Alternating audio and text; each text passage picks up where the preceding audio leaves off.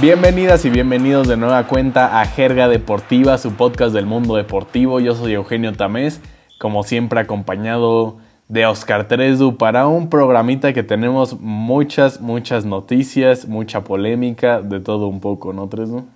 Hola, hola Eugene amigos. Sí, eh, noticias bastante interesantes, bastante, pues, ya bien me lo decías, que vas a reventar a todos hoy. A ver si sí. Hoy, toca reventar a todos. Eh, pues va, vamos a arrancarnos con las nuevas de la semana. ¿Te arrancas con la primera noticia pesadita, mi Tresdu? Sí, y es que, bueno, pues ya tenemos a nuevo campeón del fútbol mexicano. Se dice, pues, adiós a la sequía de 70 años sin un título en el fútbol profesional mexicano. Y pues vaya qué partido, ¿no? Desde el partido de, de ida en León, un marcador bastante eh, polémico también por esos penales que no se marcaron, por el último penal que a mi parecer creo que no era. Eh, vaya, termina llevándose la victoria de León por eh, 3 a 2. Y en la vuelta, pues más polémico aún por algunas tarjetitas que ahí mostraban.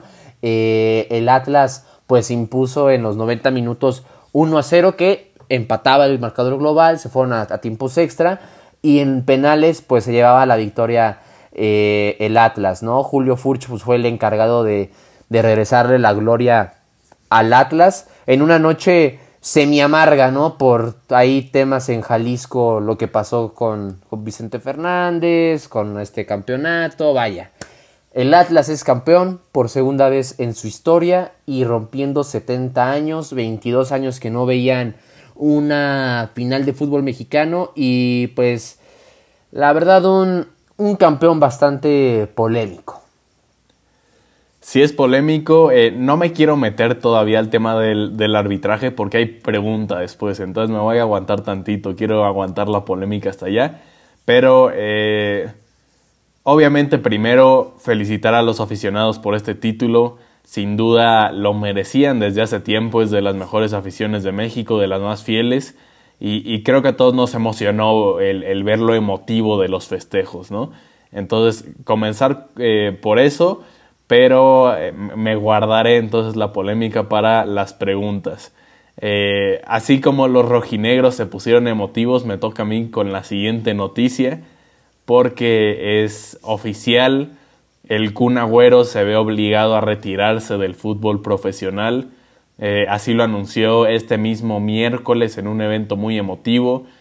Su, su, retiro es por el tema cardíaco que sufrió hace un mes aproximadamente y creo que al final es la decisión correcta del Kun porque la salud es primero y, más cuando se trata de un tema cardíaco, ¿no? Lástima que, no lo pudimos ver hacer más con el Barça, pero el Kun yo creo ya tuvo una carrera histórica. Debutó en Independiente y tan solo a los 18 años emigró al Atlético de Madrid. Ahí ganó una Europa League, una Supercopa de la UEFA. De ahí pasó al Manchester City en donde simplemente hizo historia, ¿no? En 10 temporadas consiguió 5 títulos de Premier, 6 Copas de la Liga, una FA Cup, 3 Community Shield. De paso se convirtió en el máximo goleador en la historia del City y en el extranjero con más goles en la historia de la Premier League, superando a leyendas, leyendas como, como Titi Henry, como Robbie Kane, como Robin Van Persie. Eh, con Argentina ganó dos mundiales sub-20. Creo que pocas personas pueden decir que dos ganan el mismo mundial de la categoría sub-20. Eh, pero bueno, el primero fue bastante joven y atendió también al segundo. Una medalla de oro olímpica también y esta última Copa América. Así como, como Maradona conquistó Italia, Messi conquistó Argentina, digo, perdón, España. Eh, creo que Kun Agüero fue el argentino encargado de conquistar Inglaterra simplemente por ser el mejor extranjero en la historia de la mejor liga del mundo. Me parece que es más que suficiente para considerarlo ya una leyenda del fútbol. Sí, totalmente. Es triste que eh, por estas razones eh, se tenga que retirar un futbolista que todavía tenía mucho que dar. Como dices, ¿no? Pudo haber dado más en el Barcelona, o simplemente pudo haber dado algo, ¿no? O sea, también seamos honestos, en el Barcelona pues no hizo gran cosa. Digo, no, pudo temas de sus lesiones, vaya, o sea, jugó unos minutos ahí en el clásico, pero lo demás está, es indudable el tema cómo hizo historia con el Atlético, vaya, o sea, era, era un killer ahí junto con Diego Forlán, en el tema de, de, de, Inglaterra, pues cómo fue parte de esta transición del Manchester City a ser uno de los monstruos de Europa, entonces, vaya, no hay mucho que recriminarle al Kun Agüero, sino al contrario, a, aplaudirle por toda esta trayectoria, por este fútbol que dio, y también, pues bueno, o sea, pierde el fútbol, pero pues en stream no se le va, no le va nada mal, ¿eh? es, buen streamer, es buen streamer y tiene su, popularidad. Entonces, sí, también lo mencionamos eh, cuando recién surgió este problema de salud del Kun eh, al final él ya dio mucho al fútbol. Eh, él ya pasó sus mejores momentos y tampoco es que fuera a ser la gran estrella del fútbol mundial en el Barcelona. Entonces, al menos este problema se le presenta ahorita y no al principio de su carrera, ¿no? De lo que nos hubiéramos perdido. Totalmente, totalmente.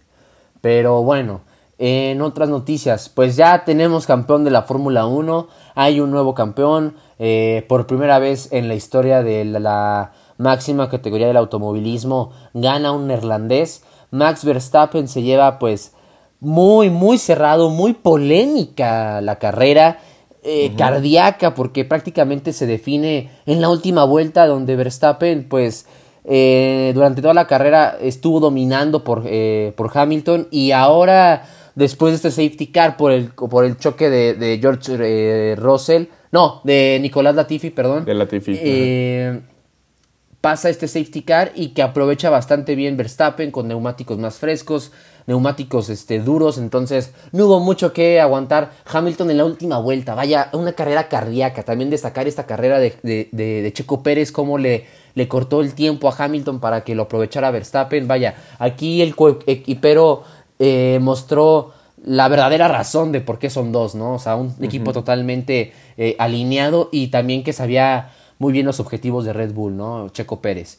Pero bueno, Verstappen se a la carrera, lo cual pues posiciona como el campeón de la Fórmula 1 con 395.5 puntos. Hamilton 387 y seguido de Bottas con 226 y Pérez 190.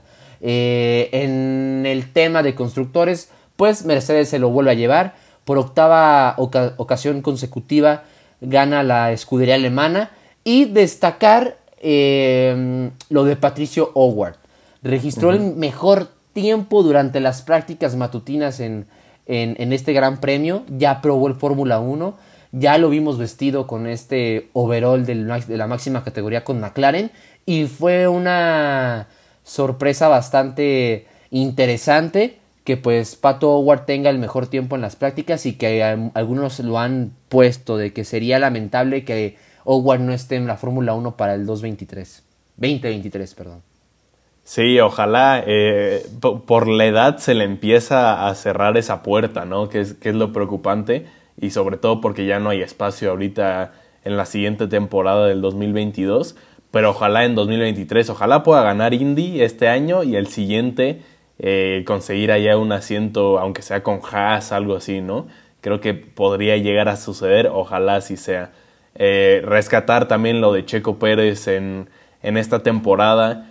Eh, para eso están los coequiperos, ¿no? Realmente sí fue un, un trabajo en equipo el de esta temporada. Lo vimos también desde la quali de este último Gran Premio, ¿no? Como en esa recta le, corta la resistencia del aire a Max para que hiciera la vuelta más rápida y ganara la pole. Lo vimos también en la carrera, cómo eh, le peleó con todo a Hamilton y Verstappen pudo bajar la diferencia de 11 segundos a 1.5, algo así. Entonces, a veces se les olvida a los pilotos lo importante que es el, el trabajo en equipo en la Fórmula 1 porque les gana la rivalidad. Le ha pasado también al propio Checo, ¿no? Con, con Esteban Ocon en su momento, con Lance Stroll también. Eh, pero en este caso, este año fue el coequipero perfecto.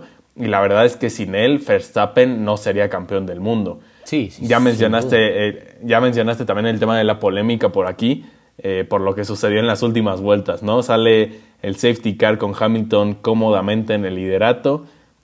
anuncia primero la organización del Gran Premio que no iba a dejar pasar a los rezagados, ¿no? Dejándole un muy buen colchón de protección a, Hamilton sobre Verstappen. Y pues al final se arrepienten y dejan pasar a los rezagados eh, eh, entre estos dos para que peleen rueda a rueda la última vuelta.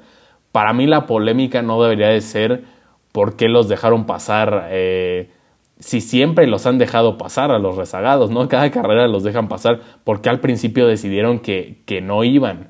La polémica sería, sí, ¿por qué no los dejaron pasar antes? Entonces para mí no hay injusticia, como dicen los fans de Hamilton, tuvo mala suerte con ese último safety car, sin duda, sin eso era campeón del mundo, pero pero ya con eso era evidente que Masi tenía que dejar pasar a los rezagados, ¿no? No sé por qué no lo hicieron desde un principio, pero al menos lo pudieron hacer antes de la última vuelta.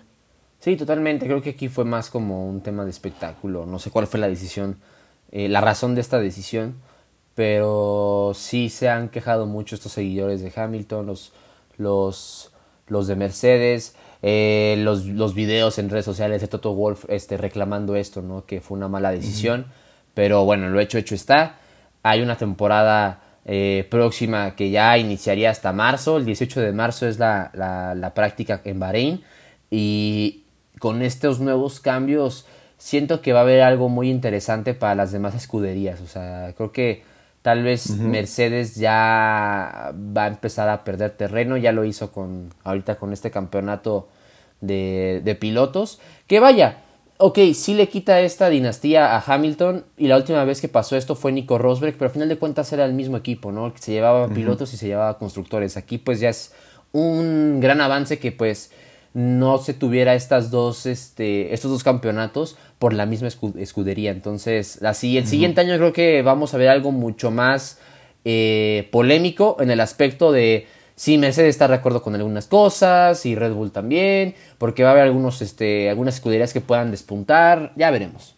Sí, porque va a haber muchos cambios en el monoplaza, va a ser una Fórmula 1 totalmente renovada y, eso le dará más emoción a otros equipos que no sean Red Bull y Mercedes, pero seguro ya estaremos haciendo una previa en su momento para hablar de todos esos temas del campeonato 2022. Por lo pronto vámonos a la última noticia del día. Y es que Bryce Young, el coreback de Alabama, es el ganador del Heisman 2021, este premio que se le otorga al mejor jugador del americano colegial. Young se convierte en el primer coreback de Alabama en ganar este premio, sorprendentemente porque aunque Alabama históricamente es de los equipos más dominantes del fútbol colegial, no se destacan por su posición de coreback. Entonces es el primer coreback de Alabama en ser Heisman. Eh, al ser apenas su segundo año, no es elegible para el draft, Bryce Young, entonces podrá volver a intentar a, ganarlo el siguiente año. La verdad es que al igual que en la NFL, los premios individuales se suelen dar a corebacks, aunque sinceramente merecían más consideración otras posiciones. Eso sucedió también este año, en donde sí, Bryce Young fue la gran figura a la ofensiva del mejor equipo, pero las verdaderas figuras fueron dos defensivos. Will Anderson, también de Alabama, y el de Michigan, sobre todo Aidan Hutchinson, eh, fueron los mejores jugadores sin duda del año. Pero ya sabemos cómo son estos premios, eh, los corebacks se llevan los focos y, era bastante evidente que se lo iban a dar a Bryce Young, aunque al menos en lo personal se lo hubiera dado a Aidan Hutchinson. Sí, totalmente. Creo que pues eh, por ser tema de, del primer quarterback en ganar este, este premio. Vaya, o sea, hay que pues darle ese mérito, al menos este ya es campeón de la SEC y pues tendrás tus puntos de vista, ¿no? Si este premio era merecido para, para Bryce Young, si lo merecía otro, algún otro jugador como, eh, no sé, algún otro, eh, em, em, algún corredor, algún defensor, pero bueno, este, ya lo veremos si está disputando de buena forma, de buena eh, condición el siguiente año, porque pues como dices, todavía no es elegible para el draft, pero ya lo veremos en la NFL, porque es un prospecto bastante interesante. Sí, sin duda estará en la NFL y será primera selección de, del siguiente draft. Eh, pero bueno, esas fueron las noticias. Vámonos con nuestra dinámica principal porque es momento de predecir los octavos de final de la UEFA Champions League. porque seguimos con, temas polémicos, mi Tresu. Fue, fue el sorteo de los octavos de final. Sí, es que vaya, Hubo aquí algo bastante raro, ya se había definido el sorteo para los octavos y de repente sale la UEFA de que no, siempre no, hubo un error, un problema técnico, este no es el bueno.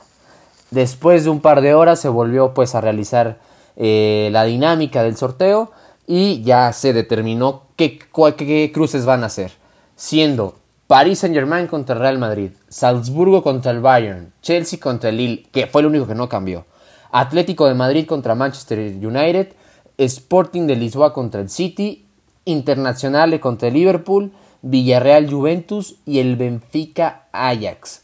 Estos juegos van a dar, eh, vaya, inicio hasta el 15 de febrero y va a estar repartido, pues vaya, la ida en dos semanas, el 15 y el 16 de febrero, después el restante 22 de febrero y el 23 y la vuelta sería en marzo, el 8 y 9 y después el 15 y el 16. Así que ya hay cruces de la, de la Champions League. Aquí les preparamos pues el momento de predecir en estos octavos de final. ¿Y qué? ¿Te echas la primera? Sí, me arranco con el, primer partido. Porque más allá de que puedan pasar muchas cosas de aquí a febrero, obviamente, pues queremos empezar a analizar cómo quedaron estos cruces y por eso nos vamos a, rifar de una vez con unas predicciones. El primer partido es Salzburg contra Bayern. Eh, probablemente el encuentro más disparejo de los octavos de final. El, el, Salzburg, es verdad, domina a nivel local. Tal vez sorprendió a algunos dejando fuera al Sevilla en esta Champions. Pero el Bayern es probablemente el equipo que, que mejor juega en la actualidad de todas las ligas.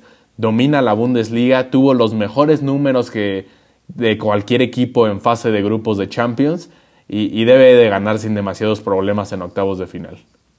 Sí, totalmente. Creo que el Bayern ha, dado una verdadera demostración con, con eh, que lo está haciendo bastante bien. Me gusta este equipo muy este, dinámico, muy, muy este, ofensivo y que sin problema va a pasar por encima, ¿no? O sea, el Salzburgo no estoy diciendo que sea un mal equipo, pero vaya, a final de cuentas el Bayern no tiene ninguna contradicción ante esto.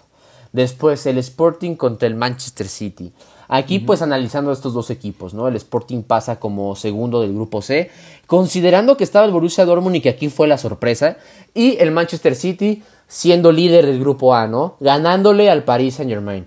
Eh, el Manchester City, pues sencillamente 18 goles anotados en esta fase de grupos, ¿no?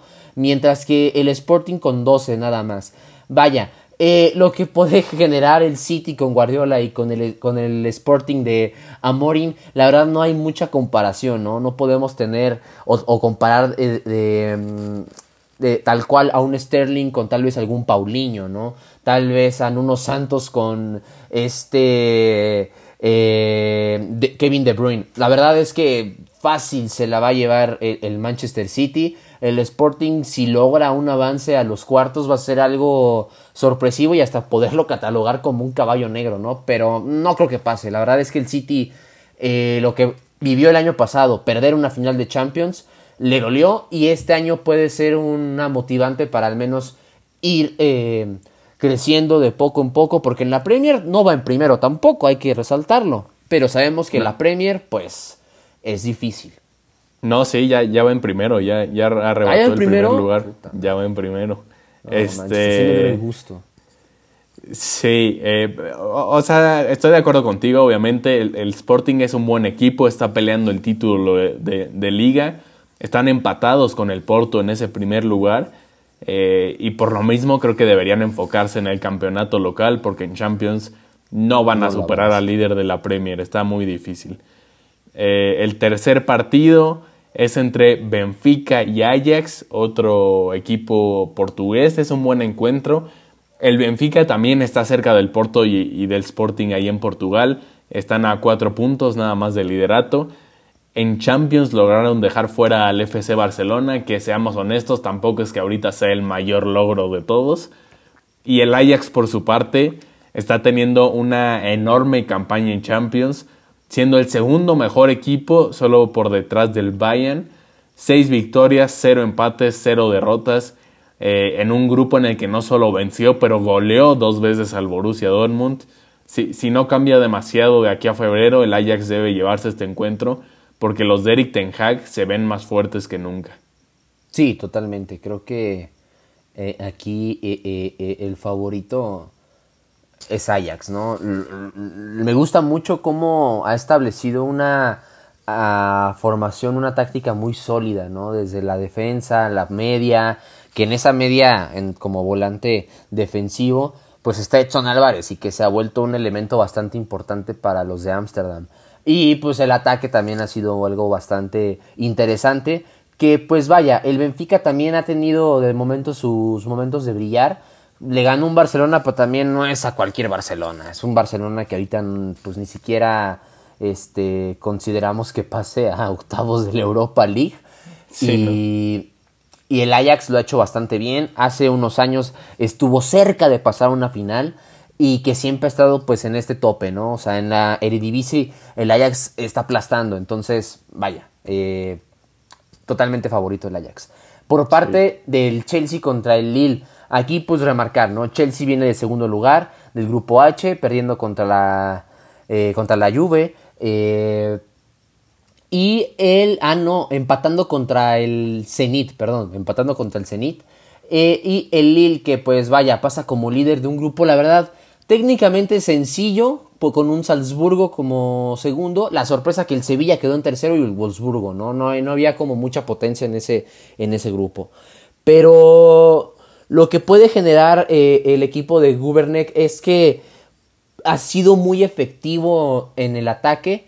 Ha tenido muy buena planeación para los partidos tanto de la Liga Francesa y como la Champions League. Pero tiene muy pocos goles a su favor, ¿no? Cuatro goles encajados, hay siete goles encajados. Si lo comparamos con lo que ha hecho Thomas Tuchel, campeón de la Champions, que está compitiendo también por la Premier, ahí va más o menos, 13 goles a su favor, tenemos a Romelu Lukaku con dos goles, a Timo Werner con tres, al propio Jorginho que ahorita es duda con dos goles este, marcados y que ha sido uno de los elementos pues bastante importantes para Tuchel y sin pensar obviamente lo que hace en Golo Kanté, se lo va a llevar el Chelsea sin problema, ¿no? Lo vamos a ver para los cuartos sin ninguna eh, sorpresa y seguirá defendiendo el título. Sí, a, mí me gusta mucho cómo, cómo, juega el Lille. Tienen una ofensiva muy completa con Nicone, con Jonathan Bamba, con Burak Gilmas y sobre todo el joven canadiense Jonathan David que, que lidera actualmente la Liga 1 de Francia en goles esta temporada.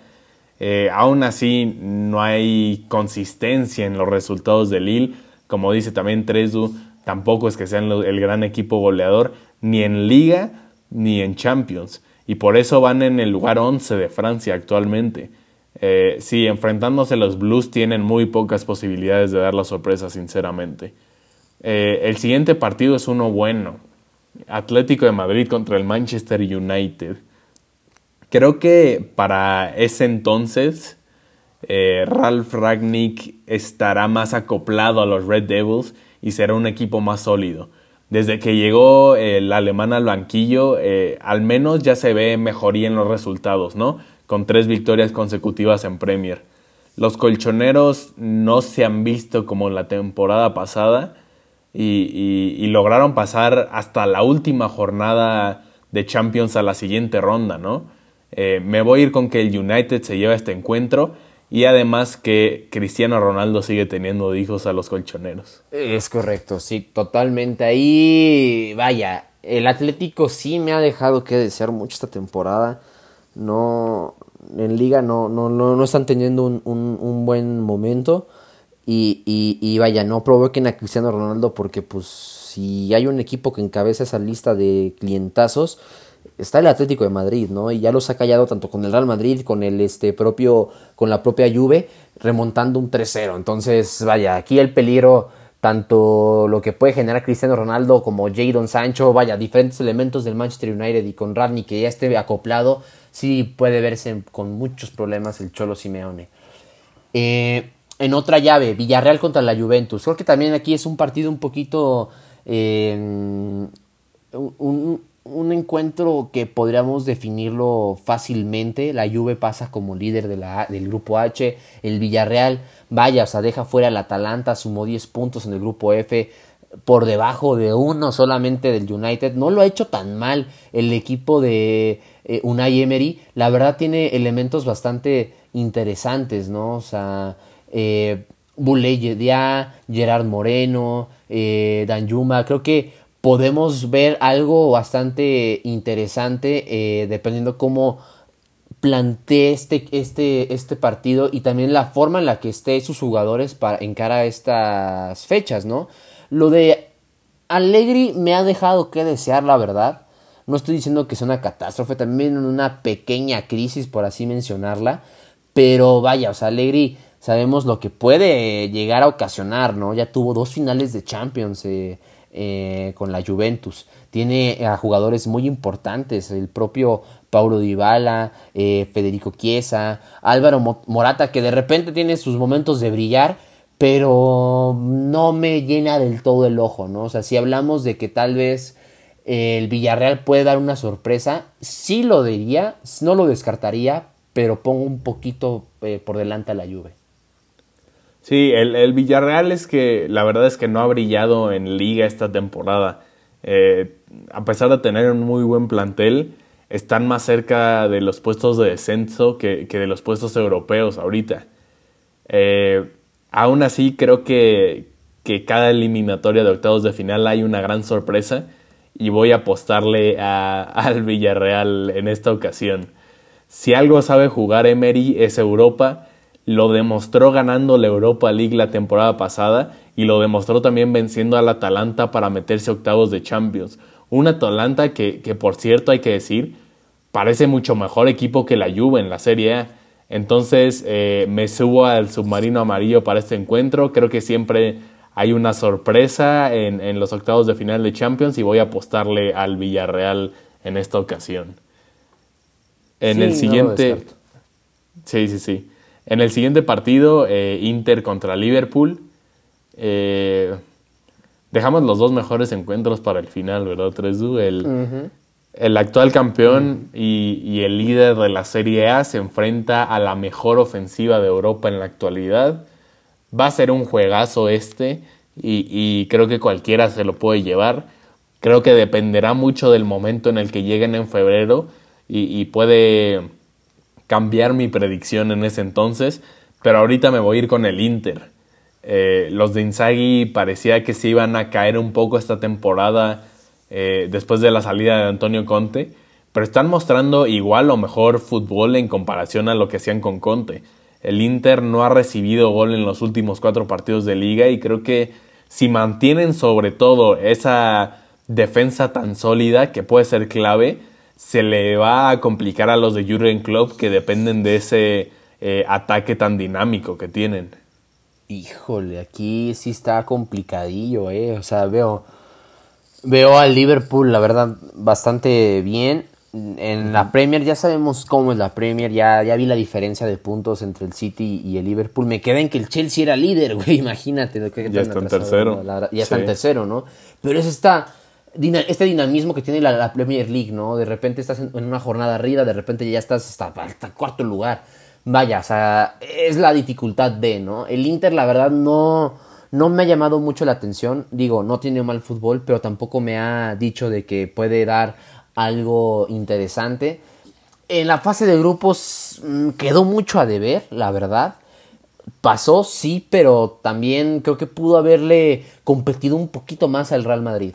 Y el Liverpool sí lo veo un poquito más fuerte, así que yo lo, la verdad sí, sí pongo a Liverpool como favorito. Ok. Y por último, el París contra el Liverpool, vaya.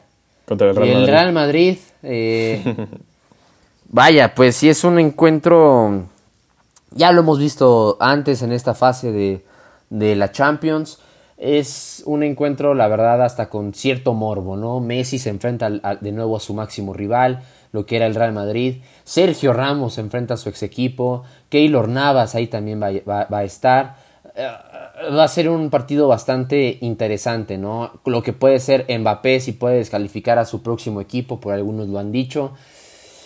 Yo la verdad, analizando pues estas dos posturas, ¿no? El París siendo segundo, siendo líderes de la, de la Ligue 1 el Real Madrid siendo líder de la liga, siendo líder del grupo D, vaya, o sea, este, lo han hecho bastante bien, ¿no? Carlo Ancelotti ha aprovechado bastante bien estos elementos que tiene que en el ataque, digamos, tiene un Benzema bastante motivado, bastante este, explosivo ahora, pero tampoco estamos hablando de que es la máxima figura del fútbol mundial, hay que admitirlo, pero está siendo muy, muy importante para el ataque del Madrid.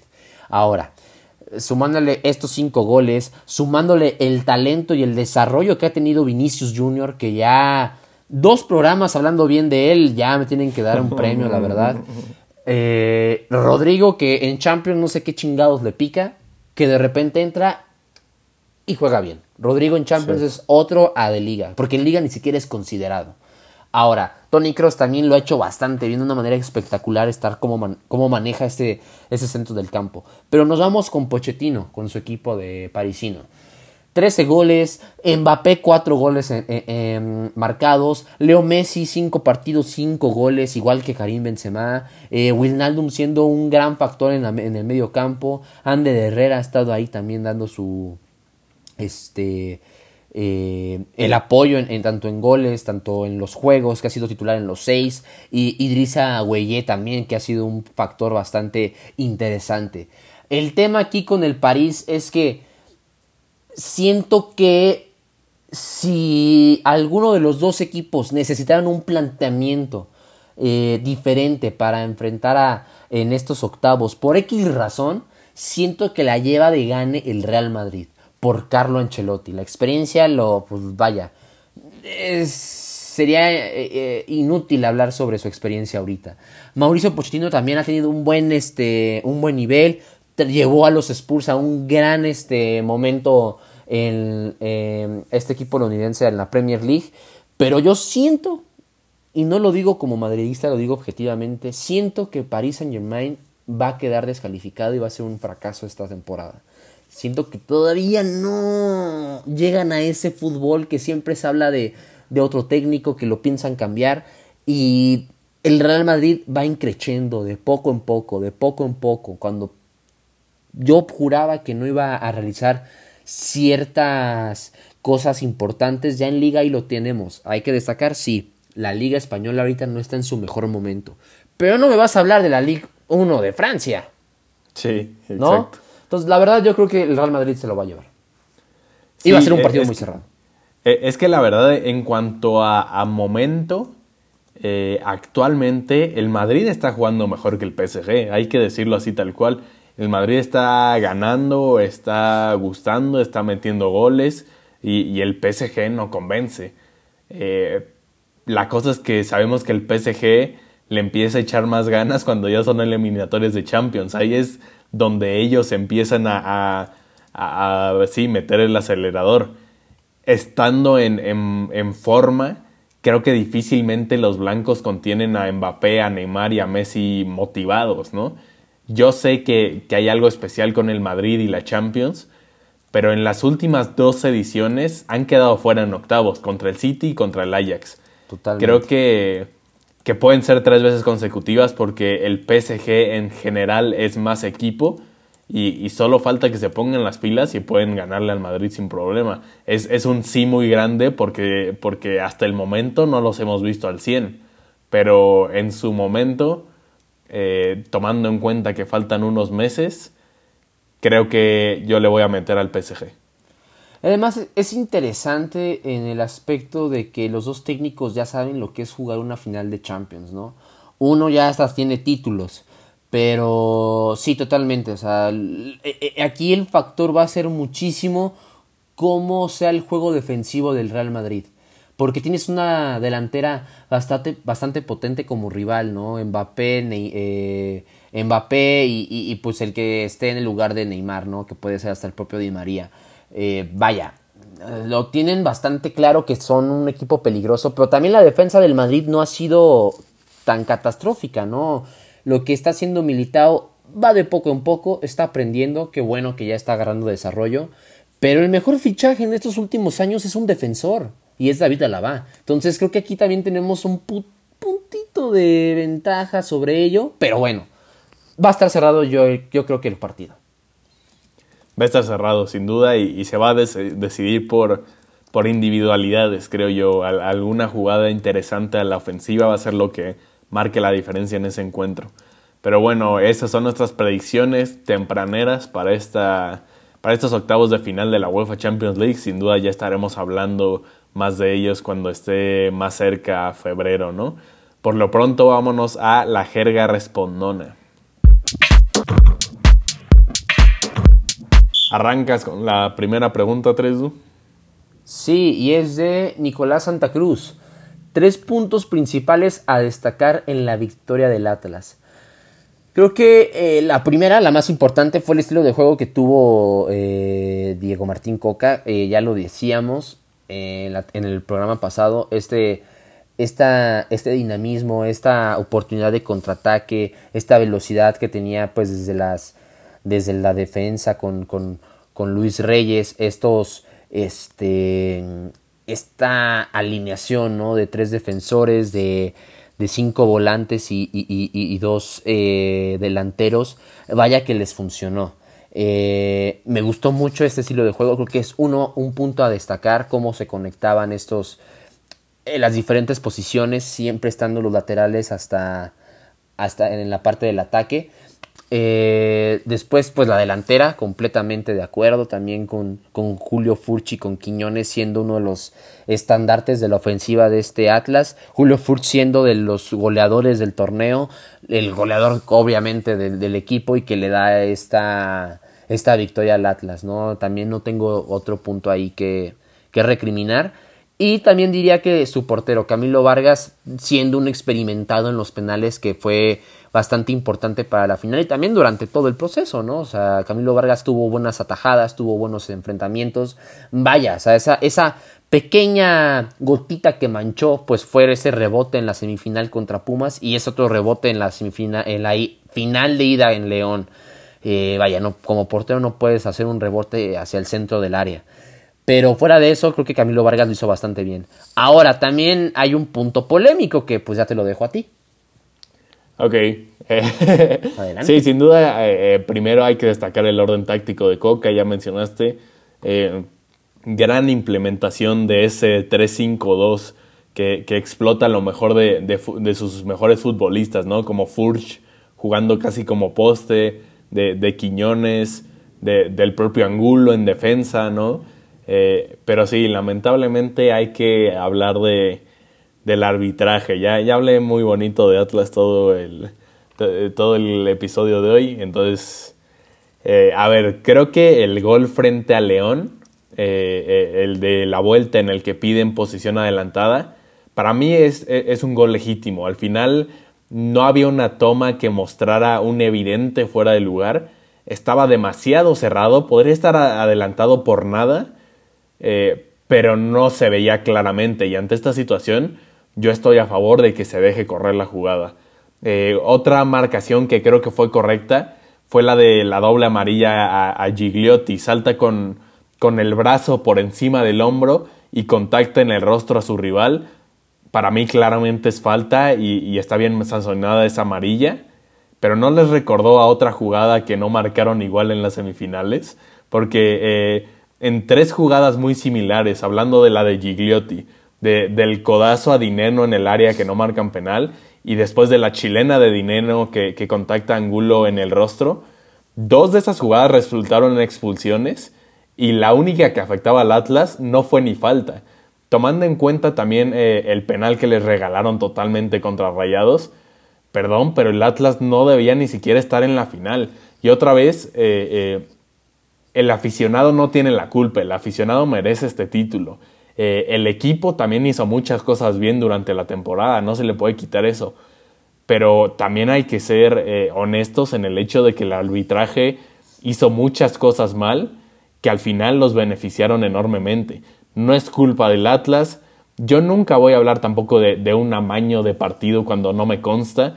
Ni a mí ni a nadie nos consta que, que, al, por ser Orleji ahora ya amañan partidos o algo por el estilo eh, pero sí voy a seguir señalando el terrible arbitraje que hay en México y su nula capacidad de, autocrítica, que creo que nos tiene hartos a todos. Se le escuchara a, pinche Bricio con, sus videos en Twitter eh, justificando por qué todo lo que hacen sus árbitros está bien, es terrible para el fútbol mexicano.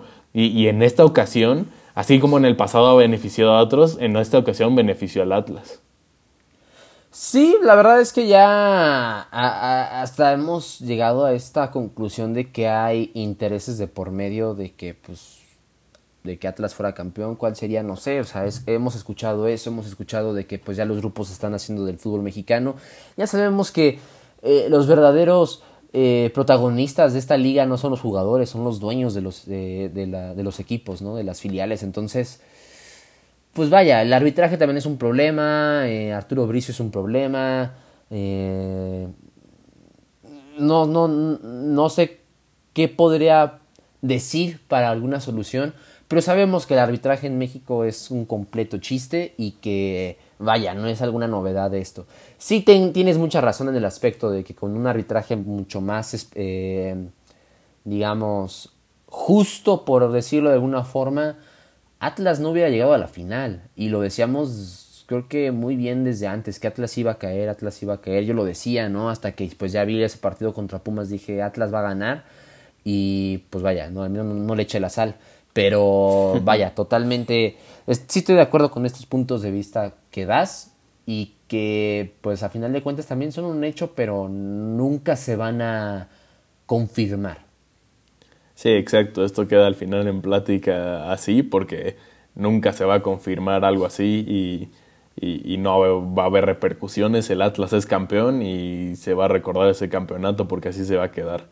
Eh, vámonos con la siguiente pregunta. Es de Daniel Cantú siguiendo eh, hablando de, la Liga MX, pregunta por el mejor jugador de la Apertura 2021.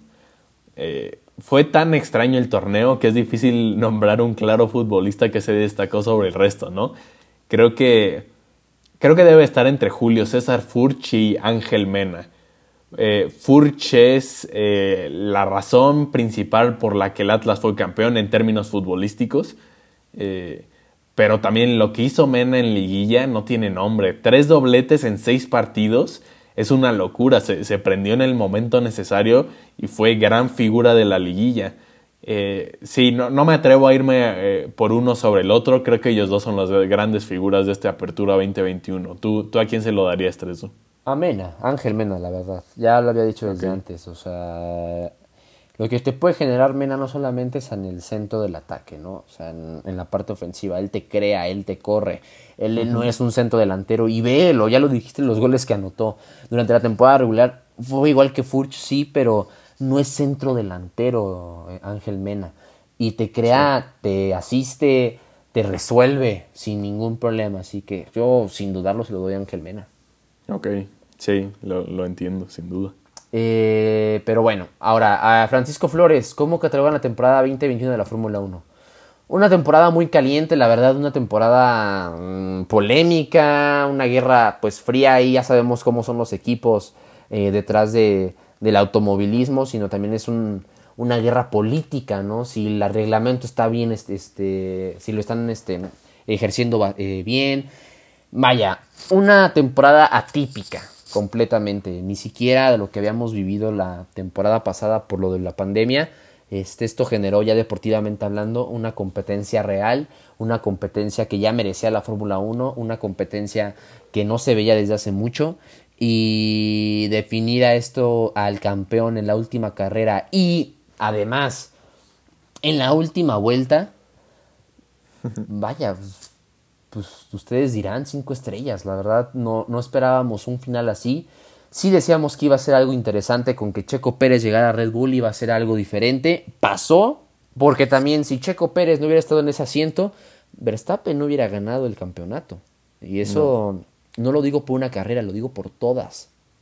Todas, aceptando de que no acaba la carrera porque chocaba o tenía un problema. Pero a final de cuentas, Checo Pérez lo demostró bastante bien de que es un buen coequipero. Ojalá que tuviera chance de ser campeón del mundo porque pues sí podría hacerlo con un coche así. Le compitió hecho y derecho a Lewis Hamilton y Hamilton también las vio cerca con él, ¿no? Pero Verstappen dio una cátedra también del, del, manejo. Es muy agresivo totalmente todavía, pero vaya, ya no es, eh, ya no es un niño, ya ahora sí es un campeón del mundo de la Fórmula 1. Sí, yo, yo describiría en una palabra como emocionante esta temporada de, 2021. Eh, ya extrañábamos una pelea por el campeonato así, ¿no? Sobre todo con, dos pilotos de escuderías diferentes. Eh, ya lo dijiste, se definió hasta la última vuelta de, todo el campeonato y no podríamos pedir más como aficionados de Fórmula 1. Eh, ojalá vengan más emociones en 2022, que como ya mencionamos, puede estar más pareja la situación en cuanto a monoplazas y eso lo puede hacer más emocionante todavía. Vámonos con la última pregunta del día. Seguimos con la polémica hasta el final del programa. Eh, la pregunta es de Gonzalo Lomelí y dice, ¿el boicot a los Juegos Olímpicos de invierno es por razones meramente políticas? Para ponerlos un poco en contexto, hay un gran escándalo en el deporte olímpico porque Estados Unidos eh, propuso abiertamente un boicot a los Juegos Olímpicos de Invierno que se celebrarán en Beijing en un par de meses, en febrero. Eh, a este boicot ya se le unieron Australia, el Reino Unido y Canadá. O sea, básicamente los países angloparlantes de primer mundo, ¿no? Eh, la razón principal de esto es el autoritarismo del gobierno chino y sobre todo el maltrato a la comunidad uigur que es una comunidad musulmana que habita en China y, que está siendo, están siendo detenidos en campamentos de, reeducación, tal cual como sucedía en la Segunda Guerra Mundial ¿no? con la comunidad judía. Eh, el, gobierno chino argumenta que, esta comunidad que, es separatista eh, eh, planea poner bombas y, son terroristas básicamente entonces los trata como si no fueran humanos. Es realmente un escándalo y, una violación enorme a los derechos humanos. En ese sentido es una postura muy respetable la de los países angloparlantes que no quieren enviar a sus delegaciones eh, a, estos Juegos Olímpicos de invierno como muestra de protesta. El gran problema es, o a lo que a mí me deja una espinita, eh, ¿por qué solo hacen esto los estadounidenses cuando es contra China, no? Ya sabemos que de su enemistad política en los últimos años y, por eso sabemos que muestran su descontento abiertamente. Pero ¿dónde está su boicot contra el Mundial de Qatar, no? En donde se están violando los derechos humanos de miles de trabajadores y en donde ya abiertamente dijeron que no se permiten muestras de afecto de homosexuales en los estadios, me parece me parece excelente el condenar violaciones de derechos humanos en China, que son gravísimas, pero ojalá eh, al menos Estados Unidos, que es el centro de atención ahorita, sean igual de severos con Qatar o con su propio trato a los migrantes, ¿no? Que pasa dentro de sus propias fronteras. Vaya, aquí pues ya es un, un, tema bastante político, ¿no?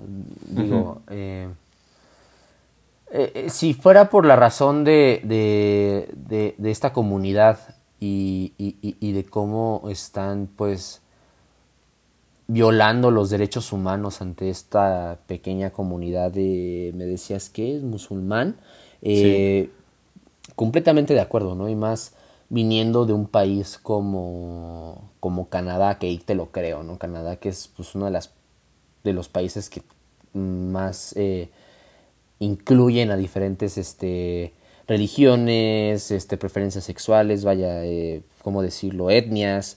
Em, ahí sí te la creo, ¿no? Pero tienes también un gran punto con lo del Mundial de Qatar.